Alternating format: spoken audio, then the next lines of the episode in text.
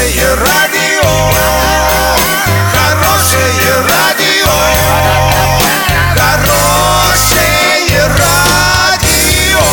Радио Шансон. С новостями к этому часу Александра Белова. Здравствуйте. Спонсор выпуска – магазин «Строительный бум». Низкие цены всегда. Картина дня за 30 секунд. Депутаты и губернатор поставили работе главы Орска неуд. На Кубани дети на свои карманные деньги установили качели во дворе.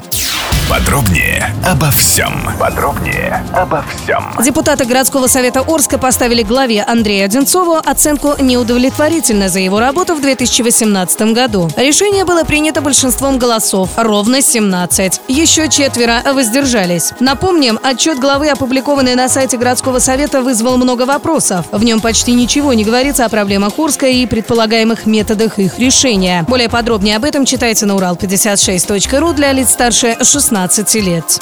На Кубани дети на свои карманные деньги установили качели во дворе. Детскую площадку отремонтировали совсем недавно. Тогда же установили новые качели, но простояли они недолго. Спустя месяц их украли. На новые качели местные школьники направили все карманные деньги. Финансово помогли и многие взрослые. При этом подростки уточнили, сами они уже взрослые. Качели устанавливали для местных малышей.